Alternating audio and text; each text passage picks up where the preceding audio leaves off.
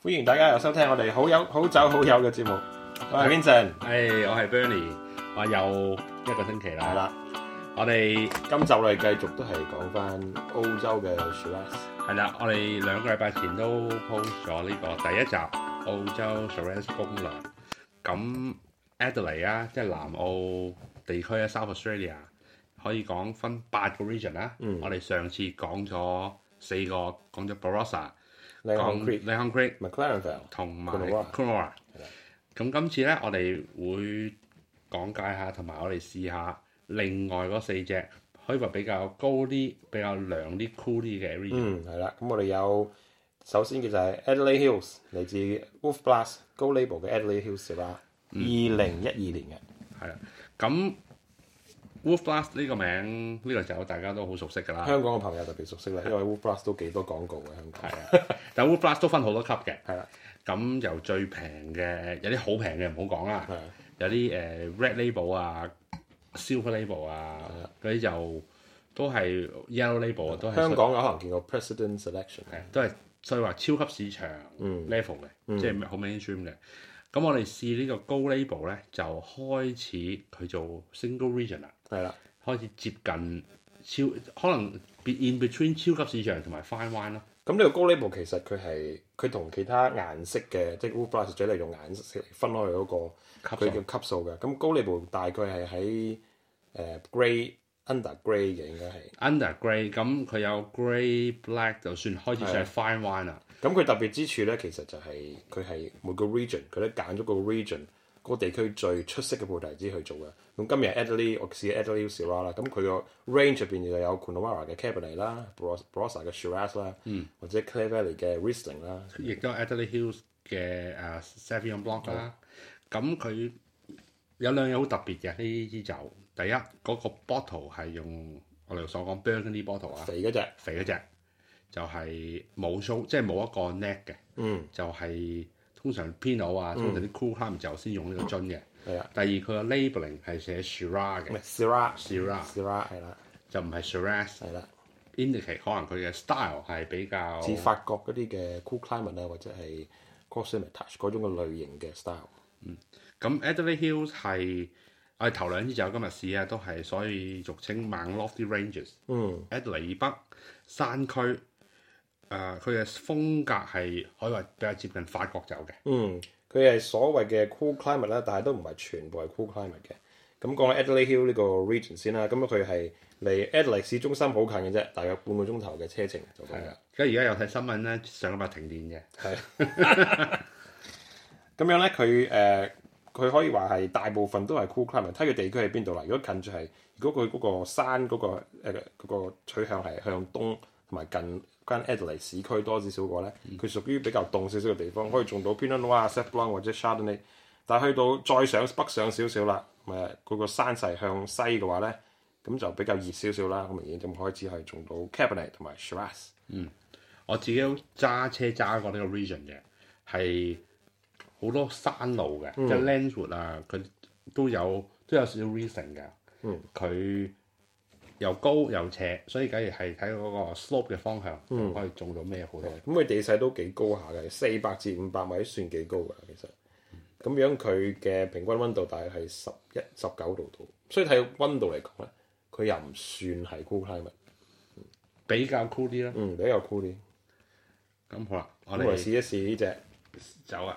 咦，咁呢、個我哋而家飲嘅呢個高 label 都幾好喎、佢睇話佢個價錢，講下個價錢啫，幾多錢到你大約澳洲就 under 二十蚊嘅應該。 ？OK，香港我諗百百零蚊咯，應該呢個真係嗰個嗰個價位，以呢個質素嚟講，真係我覺得係少超班嘅。都接 都接近 fine wine 嘅啦。聞落去好 cool climate shiraz 啊，有嗯啲即係 peppery smoky rose meat 嘅感覺。 Lavender perfume 咯，有啲有啲 herbs 嘅味道。係，我就聞到 lavender，但係聞到啲有啲感覺有冇有啲 rose petal 嘅，嗯有啲香花香，即係都係花香。佢佢好 fine 嘅個 tannin，應該係 加啲 Beyond 嘢落去 soften 佢，即係有唔啲知幾多 conviction，嗯但係有加到應該係。佢個 structure 就佢好好好好多 plums 啊，好多即係好似 Blue fruit blue fruits 啊， Blueberries 啊但係咧就 obviously 呢個唔我我可能要挑剔呢啲油咧，就覺得佢個 fruit 個 link 咧就去唔到尾嘅。嗯，即係你睇下有啲即係有啲苦苦有啲 dark chocolate 啦，有啲叉 c 咁啊可能佢個特色可能特係色係咁。但係嗯都係一個 fine wine，彎彎嚟講，唔係個 tannin 好 silky 嘅真係。咁可以都算係一個 typical Adelaide Hills 嘅嗯 fit 嗰個 style 嘅 Shiraz 係唔係好 jammy fruit 嘅，比較 blue fruit、red fruit，即同係埋 acid 佢 balance 幾好嘅，嗯即係唔會 b r o s a 咁即係個甜啲。係 me- medium 嗯 plus。Definitely medium plus，a solid medium plus，幾多分咧？你覺得呢支嘢？六點五啊！我俾高啲，我幾中意呢個，我俾七分呢、個。呢、個因為佢酸性夠好啦，佢食嘢係配食物係一流呢、個。雖然佢嘅酒精濃度都幾高，十四點五，十四點五度，但係有有少少有少少 warm 嘅，at the back of the palate 有少少 alcohol warm，咁、可嗯能啱開出嚟有少少分別啦，可能佢擺耐少少可能好啲。我聽再試。等陣先，好啦，我哋而家試下第二隻啦，都係 cool climate 嘅，就係 Pikes Clare Valley。好啦，跟住我哋飲嘅就係 Pikes 二零一四年 Clare Valley East Side Shiraz。 Clare Valley 就係 Adelaide 再北啦，比起 Barossa 仲要北。嗯，佢係算係 continental climate 嘅啦，因為佢開始 inland 嘅啦。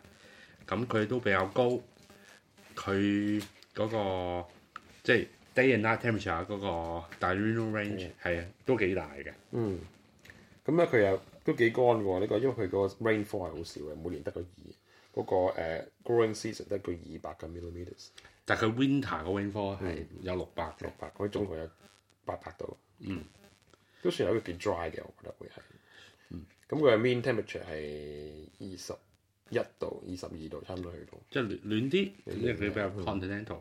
Clare Valley 可以話最種得最多係 Shiraz 啦，係啦，但係世界有名嘅話，同埋世界比較出名，應該就係 Clare Valley Riesling 啦。嗯，俾人種誒，俾、多啲人知道嘅應該係 Riesling 啦。咁其實佢嘅種植嚟講咧，大部分六十五個 percent 都係紅酒嚟嘅。咁啊，Shiraz 最多啦，跟住 Cabernet Sauvignon，跟住就係 Riesling 啦，跟住其他啲 Chardonnay 啊、Merlot 啊、Malbec、Grenache 嗰啲比較熱啲嘅地，即係比較熱啲嘅葡提子，佢都種到嘅。好啦，我哋你講下誒、呃除咗講呢個之外咧，仲有啲咩出名嘅酒莊呢個區其實都好多嘅。 Grosset 咯，最出名 r o s s 嘅做 Riesling Riesling 啦，係啦，咁啊 w i n d u r i 啦，係做佢嘅 Shiraz 出名嘅啦，同埋 Cabernet 出名嘅啦。 Melbourne 都係咧，咁係啦，係啦。咁佢個 Jim Barry 啊，誒 l e a s i n g h a m 嗰啲嘢出名啦，咁都好多好多嘅。咁呢個 Pikes 都唔弱嘅噃。呢個 Pikes 佢歷史都好耐㗎啦，咁一八八六年咧就開始種葡提子啊，喺度釀酒同埋其他好多嘢嘅。通常嗰個年份做嘅，通常都係 mix farm 嚟，即係好多有養下羊啊，種下其他嘢咁樣嘅。係啊，但係就呢個都佢即係都算一個 family family vineyard 啦 family business 嚟嘅呢 family 個係， business。咁啊好啦，我哋而家試下支酒。咁呢個 Clare Valley Shiraz 同 Adelaide Hill 你覺得有咩分別？個 structure 有啲分別。我覺得嗰個 Tenon 係嗰個 Adelaide Hill 係 fine 好多嘅，呢、個係佢冇咗嗰種 smoothness，即係佢係都係好 smooth，但係佢佢有少少有少少 angle，有少少有啲突嘢，有啲突咗出嚟嗰啲嘢。我覺得個 oak 係突咗出嚟少，比較上突咗少少嘅。個但係個 fruit 咧係比較由頭到尾係長啲嘅個 fruit，係啊好 plummy，好 dark cherries，啊辣啲，比即係嗰個 Spicy spiciness 咯同埋嗰個 heat 係比之前嘅高啲，但係佢酒精度其實係低啲嘅，十四嘅啫，唔係十四點五。誒，嗯，it's a good one。佢話唔同嘅 style，嗯，好明顯佢個嗰個 link 真係長啲，佢個 fruit carry 得好啲，嗯，咁佢係新啲啦，呢個二零一四年就先二零一二年，咁可能有個分別喺度，嗰、個嗰、個 plum fruit 係比較 warm 啲嘅 temperature 先至去到嗰個 level，可以話接近 coffee chocolate，、可以有少少 m o 但係佢咧係有啲 mocha，有啲 graphite。我都係俾六點五分。呢個我都俾六點五，我覺得都係可能我 personal 嘅都係比較中意 cool climate 多少少。我覺得係 well 係好 well made，就佢有啲嘢 not in balance，但係佢個 fruit 係長啲嘅，因為佢係 out of balance。但係你食嘢嘅話咧，譬如我哋有 cheese 啊，有 graphic 喺度食緊咧，就會你會嗰啲 rough edges 你會冇咁覺咯。講起食嘢嘅話，呢、個佢個誒 asset 係低啲，佢嗰個寫就三點六，頭先個三點五。嗯。咁個我覺得係分別係喺度嘅。係係啊的確係你會飲得出，係好 ripe 個味道，係好 ripe。係一開始係好 ripe 嘅。嗯，med medium acid 咁嗰個 tannin 有可能因為之前佢啲加咗 Viognier 入邊， soften 咗，係啊個 co-pigmentation 可以 Velvety soften 係啊 soften 個 tannin。但係呢個都 ripe 嘅個 tannin。兩個都 ripe tannin，但係呢個就嗰個之前 a d e l a d smooth 啲嘅味道，好啦，我哋而家以南行啦，呢男啊去再高啲應該係咪 Eden Valley？ Eden Valley。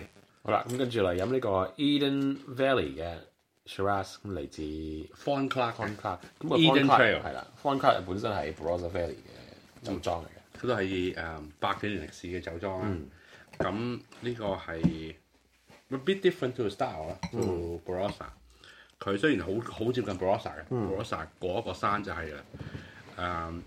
誒、Eden Valley 咧最出名嘅酒莊應該都係 Henschke 啊。 Henschke yes。咁仲有佢隔離嘅 Huttonville 啦，我最我哋我諗呢個攞一集喎，哦我哋跟住仲有有 number 有 number 都係即係好多嘅喺嗰度有好多嘅 Irvine 啦，嗯，同埋誒 Mount Adam。咁 Eden Valley 嘅 Shiraz 同埋 Riesling 都係出名嘅。嗯，但係佢大部分咧都係以紅酒為主導嘅，五十五 percent 都係嚟自 red wine 嘅 production 啦。咁 Riesling 咧，如果計你嗰個排名 production 嘅排名咧，Shiraz 係最多啦，跟住就 Riesling 啦。咁 Riesling 都係好出名嘅。咁我哋講翻個大誒、嗯即係大 big numbers 啦。嗯其實澳洲 number one 係 Shiraz 嘅，主要都係紅酒，即係周圍 production 都最高係 Shiraz 嘅。咁 Shiraz 本身又係好易種，好粗生嘅。咁你種邊度佢都種到出嚟嘅，有好凍嘅地方就種到，你 Tasmania 都種到，咁你好熱嘅地方都一樣種到。同埋澳洲嘅品牌就係 Shiraz 啦。因為佢本身都好適合澳洲嘅 climate。咁呢個我哋一飲落去，我第一個感覺就係好，即係有接近有啲 jammy，即係好 plummy 嘅，嗯係、比頭先仲濃嘅 dark cherry，係啲一個好 concentrate 好 concentrate 嘅。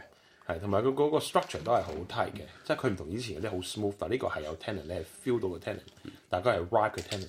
睇個酸度亦都啊係，亦都係有個 pronounce 先喺度，所以係嗰、個有個 acid drive 喺度嘅嗯咁就係即係表明咗佢可能可能佢個 style 嘅，可能佢嗰個係 Sally Eden 嘅 Valley 係嘅啊，嘅花嗰個風土嘅嘅大嘅嘅影響啦。嗯咁講翻 Eden Valley，Eden Valley 佢嘅 altitude 係三百八十至五百五十米嘅，咁佢嘅温度咧就係十九點四度，都比之前嗰啲係低嘅。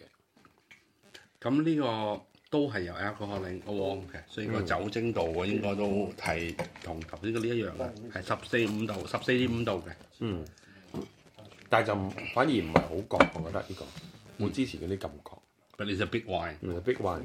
咁我而家啱開出嚟飲咧，尤其是 screw cap 咧，咁佢嘅味道就我覺得係有少少 close，即係佢未開出嚟嘅啲味。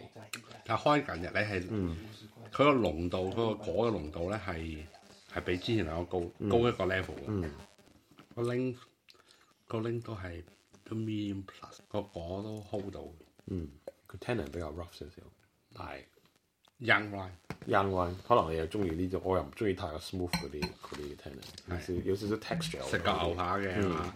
要個 tannin 有啲吸啊 texture 係。我覺得幾好啊呢個。呢個係唔係隊嘅酒嚟嘅？呢啲係你開出嚟飲，你係未必會中意。但係你可能擺多幾年，或者慢慢飲嘅話咧，你要睇到佢變化，你可能會呢、個 c o n o s s e u r wine 呢個係嗯係中意飲酒嘅人先會開始中意飲。呢、我會俾我會俾七點五分。我個我都俾七點喎，呢個 is pretty good wine。嗯，幾多錢到呢、個澳洲嘅零售價？誒二十八蚊，所以唔係貴嘅，其係實貴同之前兩支嗰個價錢都係差唔 Pike 多差。唔多，應該同 Pike 差唔多。好啦，我哋而家飲第四支啦，就係、嚟自 Pathway Farmer Sleep 嘅 Shiraz。但係我哋講下 Pathway 先啦。 OK，咁啊 p a t h w a y 呢個 region 我諗係大家香港甚至係澳洲嚟講啦，都會俾人少去揾嘅一個 region。通常你揾 Shiraz 揾任何菩提子，你都會揾譬如 Shiraz 或者 Barossa 啦，偏到可能有 Yarra Valley，但係好少會揾到 p a t h w a y 嘅酒。咁市面上亦都唔係好多嘅。 Pathway 係鄰近 Coonawarra，所以佢 Cabernet 係比較多嘅，嗯，就比較出名嘅。但係咧，我都有幾隻好出名嘅 Pathway Shiraz。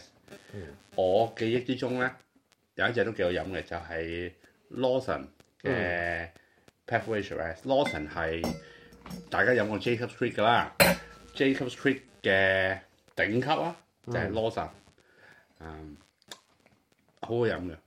咁啊，其他我飲過我都幾中意嘅 Browns of Pathway 啦，Henry's Drive，大家可香港嘅朋友可能會知啦，啊因為呢支酒咧係都攞過幾高分嘅喺呢個 w o r l d Parker 一啲比較熱啲嘅 Vintage 攞幾高分嘅。但咁前我嗯咁呢個係通常都係以 Shiraz 為主嘅 region 啦，咁啊白酒係比較少啲嘅。咁六十 percent 係紅酒，四十 percent 係白酒，咁 Shiraz 係最多。就 Pathway 嘅紅酒飲過好多隻咧，嗯有一個好唔係話可以話好獨特佢有嘅 attribute 啊，但係基本上每一次飲 Pathway 嘅酒，佢嘅 eucalyptus 係好高嘅，嗯。所以呢隻都係咁咧有一個特別嘅嘢就係咧，同之前有少少唔同啦。之前嗰啲誒地區佢嘅地勢比較高嘅，四百、三嗯百至到五百。咁呢個幾低下嘅，得五十嘅啫。咁基本上係好平嘅塊地。咁佢嘅都幾熱嘅，有廿四、二十度到嘅平均嘅氣温。但係佢就未去到 c o o r a 有少少 maritime 嗯 influence，佢、就 continental 誒、都有少少 maritime 嘅，佢就話誒有少少似 c o n w a r a 少比較少熱似啲，係比較中意啲嘅，中意少少係啦。咁啊，試下呢支咯好飽，喎，係有佢嘅 good eucalyptus 喺度嘅。好 eucalyptus， signature 係同 l a n g o g r a d 有少少相似。係好 plummy 嘅，直情嗰個 forward 係好高嘅，得果味啦，就係、全果味。誒、t a n n i n 有喺度嘅，但係就有啲有啲 stocky，有嗯啲有啲 chalky。即係係 chalky。佢酒精度係十四點五嘅，但係感覺上係比之前啲辣嘅，個酒精度 warm 嘅。我又唔覺佢好 warm 喎，呢、個反而呢、個係 full body，我覺得個 body 都 carry 得幾好。本來我想插嘅，但係我覺得飲下飲下又插唔落喎呢啲嘢。但係就冇其他嗰啲咁嗰啲 finesse，冇 refine 係冇冇 refine，但係佢有即係你你要嘅果味，佢佢俾到你嘅。嗯，即係呢啲係算係，如果你中意飲類依類型，即係比如 full body 啊，果味好濃好爆啊，有少少 tannin 啊，呢、個係我覺得 OK 嘅。 underline 係有有啲 coffee 啊，有啲 coffee 喺度嘅。但係佢，我覺得佢唔係唔再飲唔係辣咯，係嗰個 warming 好高啊。嗯，佢個 fruit 比較 simple 啲咯，你俾幾多分啊？呢啲五點五。好啊，我都係俾五點五啦，我諗住俾五嘅，五點五，五點五啦，好簡單，啊係簡單，但佢其實係好酒嚟嘅，唔係話唔係嗰啲 Jacob Free cheap 嘢嚟嘅，唔嗯係五蚊，唔係唔係五蚊 cheap 嘢嚟嘅，但係佢係真係簡單咯，係可以即刻飲嘅，唔需要擺嘅你知嘅，基本上擺可能會散嘅，係。咁佢做出嚟，咁佢價錢應該唔係好貴啦。佢做出嚟即係俾你即刻飲。誒、嗯平時可能誒 midweek 屋企食下飯啊，或者係出去酒劈吧細杯平牛扒，出去劈啊嗰啲咁，呢啲可能會嗯，但係又唔係 fine wine 咯。嗯絕對唔係 fine wine 呢支。嗱，咁我哋做一個總結啦。嗯我哋今日飲咗四支啦。咁可以話個地區比較獨特，即係你 pick region。嗯。第一支 Adelaide Hills，佢酸度比較高，嗯，佢比較花香，我覺得第一支係佢個 style 多過佢嗰個地區，因為佢溝咗 Viognier，可能佢加埋佢 Cool c l i m a 啦，所以佢嗰個味道係唔似一般飲嘅 Adelaide Hill 嘅酒，嗯有少少唔似，但係都係好飲嘅酒啦，當然就係就係有少少唔同，唔係好 typical 嘅 Adelaide Hill。咁第二支啊，第二支我覺得係好 classic 嘅 Clare Valley，有少有啲有啲 earthy 嗯 savoriness，係啦，酸度都有嘅。就有 concentration 嘅只係，但 alcohol 都係比較高，第三支 Eden，係、哦我覺得好 right 嘅，我覺得比我上咗 Eden right。誒、佢酸度係有，我覺得幾最好飲呢支，咁多支。佢係 rap，但係佢佢有 tannin 同埋有酸性，佢將嗰樣嘢勒住咗，即係唔會爆晒出嚟俾你睇。佢收埋少少，咁當然呢就係可以擺，所以我覺得呢支都係我三四支入邊，我覺得係最好飲嘅。最好飲嗰啲。咁仲有一支 Pathway 誒、Farmers Shiraz，可能佢比較大眾化個嗯 market，、大眾化係係係 target 某一啲嘅 audience 嘅，某一啲中意飲酒嗰類型嘅酒嘅人，咁佢係俾晒你睇啲 fruit 誒啊咩都除晒俾你睇。咁好啦，咁我哋今次講嘅 Shiraz 誒 South Australia Shiraz 就差唔多啦，我哋都講晒咁滯咯。八個區講晒兩係集。咁我哋下次會，我哋會之後啦，我哋錄啲維省啊，紐誒 New South Wales 啊、新南威爾士州或者係誒、西澳嘅一啲嘅即係 Shiraz 係再做一個比較。係啦。好，好，拜拜。拜拜。